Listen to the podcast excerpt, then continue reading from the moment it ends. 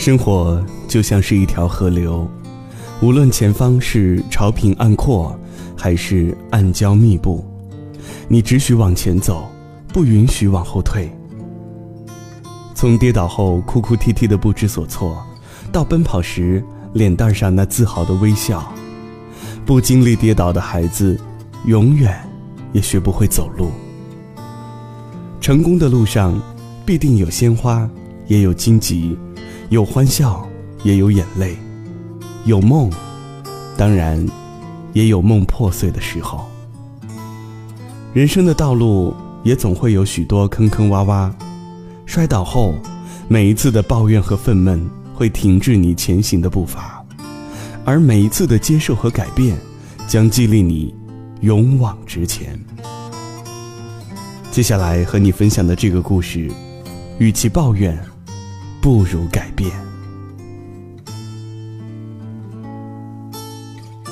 刚毕业的苏小姐在一家公司做文案，工资不高，但她认真的做好每一件事儿。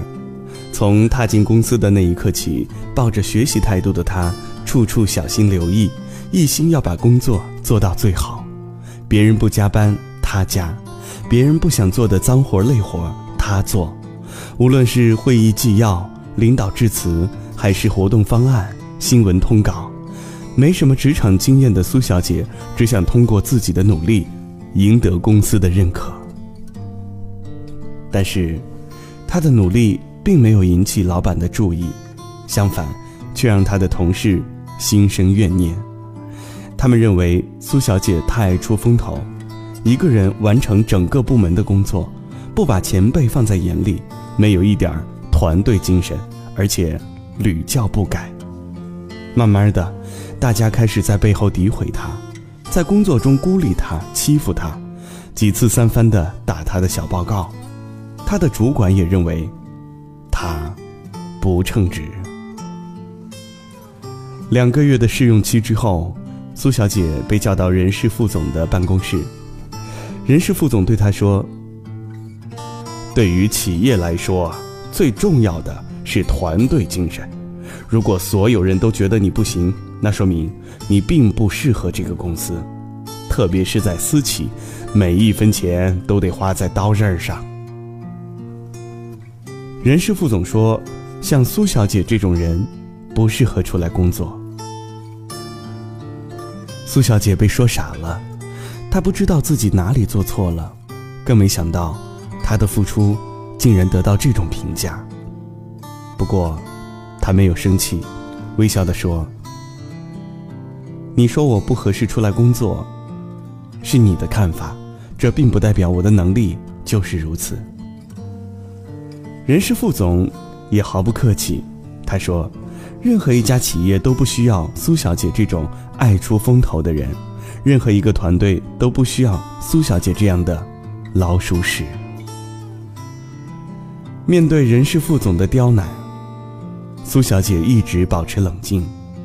她说：“她尊重人事副总的看法，但无论对方怎么说，她相信自己的能力，也相信自己的认真，并且很正式的宣布，从今天起，她辞职了。”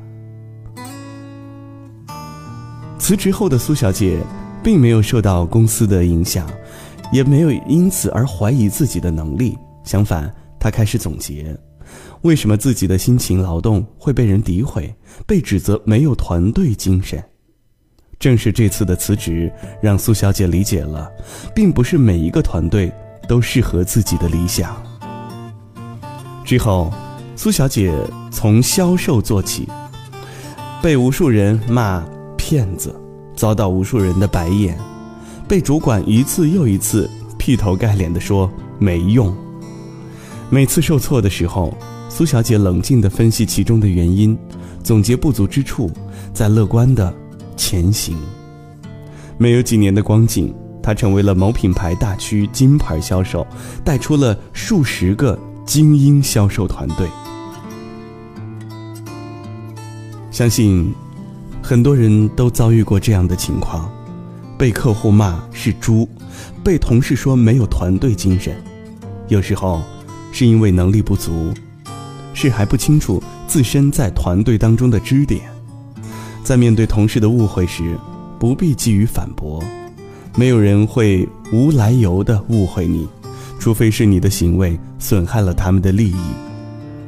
遇到辱骂，首先要冷静，这样你才能看清自己的缺点，才能看清辱骂背后的起因和机遇。面对打击，不要一蹶不振或者怨天尤人，而是应该冷静地分析自己失败的原因，找准问题，改正问题。跌倒了就爬起来，继续勇敢地走下去。何惧没有鲜花和掌声呢？每一个团队其实都有自己的气质，有些团队适合做事业，有些团队适合混日子。对于你来说，选择一个什么样的团队，决定了你未来是什么样的生存方式，以及与理想之间的距离。路不会在你的脚下，只会在你的前方。所谓的成功，不过是一次又一次的选择，一次又一次的跌倒、前行，再跌倒，再前行。通往成功的大道上，困难、挫折。必不可少。每一次跌倒后的深思，每一次爬起后的前行，都将助力于你披荆斩棘，把困难踩在脚下，拉近与梦想的距离。每一次跌倒后的领悟，便是一份成长；无数次跌倒后的领悟，便是成功。一路过很多城市，一路看很多人群，匆匆忙忙地在行程里睡了又醒，飘忽不定，这也是一种麻痹。直到我看到了你，莽莽撞撞靠近，每一个细节都牵引我放下行李，让心自然的休息。你。就是我的风景，云高风轻，不走下去，停在这里，视线里都是你，全部是你微笑的表情。悬崖变平地，像出森林一整片的森林，你在树荫里。复杂的生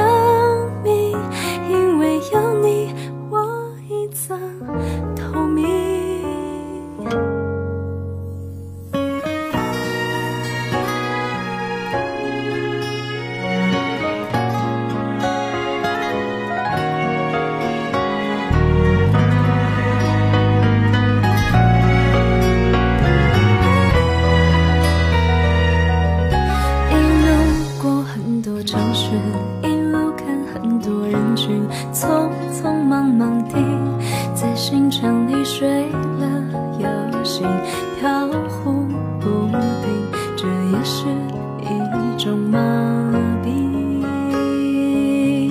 直到我看到了你，莽莽撞撞靠近，每一个细节都牵引我放下行李，让心。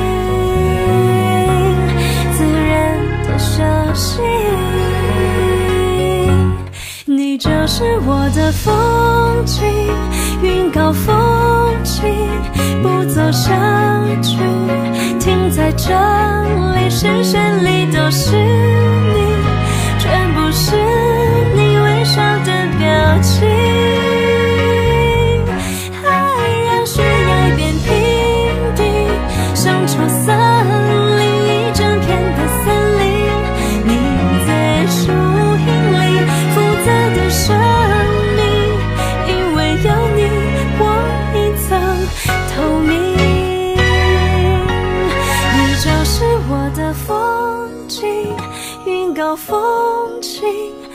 走下去，停在这里，视线里都是你，全部是你微笑的表情，爱让悬崖变平地，生出森林，整片的森林。你在树荫里，枯侧的生命，因为有你，我已走。